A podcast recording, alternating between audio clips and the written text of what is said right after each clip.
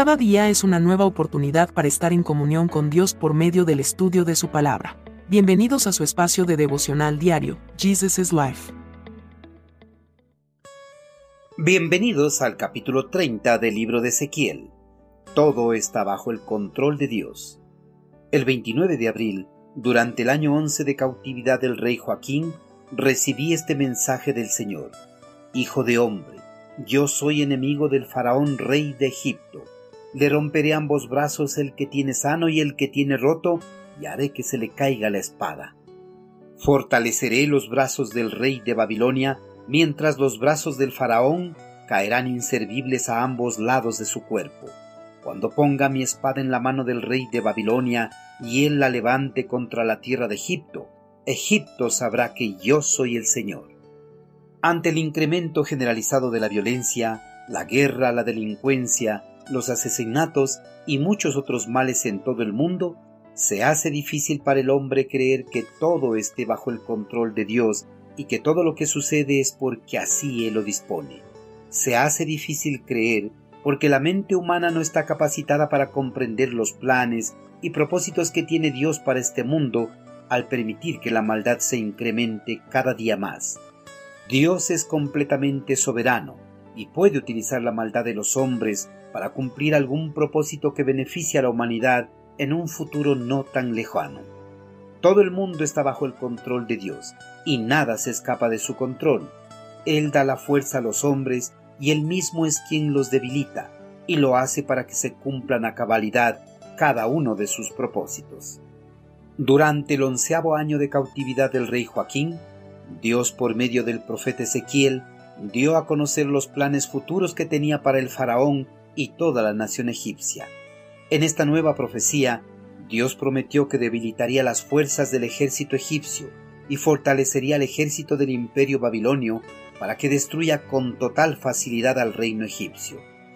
Antes de la ejecución de este terrible juicio pronunciado por Ezequiel, el ejército egipcio ya había sufrido una gran derrota a manos del imperio babilonio. Cuando el faraón Ofra y su ejército trató de ayudar a Jerusalén a salir del asedio que mantenía el ejército de Nabucodonosor. En esta ocasión, el faraón Ofra no pudo ayudar a Jerusalén, más bien tuvo que salir huyendo a toda prisa para no ser destruido completamente por los babilonios. El ejército egipcio no pudo recuperarse de esta terrible derrota, quedó como si le hubiesen quebrado uno de los brazos. Dios le dio esta primera derrota al ejército egipcio por tratar de incentivar o apoyar a Jerusalén a que se rebelara en contra del imperio babilonio, ya que Dios, en una de sus profecías, claramente había instruido a Jerusalén a que no pusiera resistencia, sino que se rindiera ante Nabucodonosor para que la ciudad no fuera destruida. Pero la nación judía una vez más no atendió a las palabras de los profetas de Dios, y se alió con los egipcios para tratar de liberarse de las manos del imperio babilonio, cosa que nunca lo lograron. Más bien, él y su aliado serían destruidos por el mismo imperio, pero en diferentes tiempos.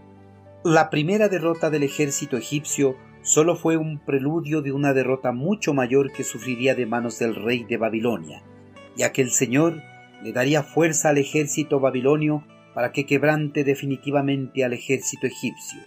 Si con la primera derrota Egipto quedó como si le hubiesen quebrantado una mano, con la segunda derrota quedaría quebrantada la otra mano, quedándose así inútil para hacer frente al ejército babilonio. Dios prometió poner su espada en las manos del rey de Babilonia para que la levantara contra la tierra de Egipto y la destruyera completamente, para que con esta destrucción la nación egipcia reconociera que Yahvé es el Señor y soberano de todo el mundo. Queridos hermanos, Dios destruyó la superioridad militar del imperio egipcio y se la dio al imperio babilonio, para que ejecutara su juicio contra Egipto y sus habitantes por los muchos pecados que había cometido a lo largo de los tiempos. Dios en su soberanía utilizó la guerra para castigar los pecados de Egipto y así le reconociera que Él es el Señor que gobierna el mundo. Es difícil que comprendamos por qué Dios tiene que utilizar la violencia o la guerra para castigar el pecado de los hombres.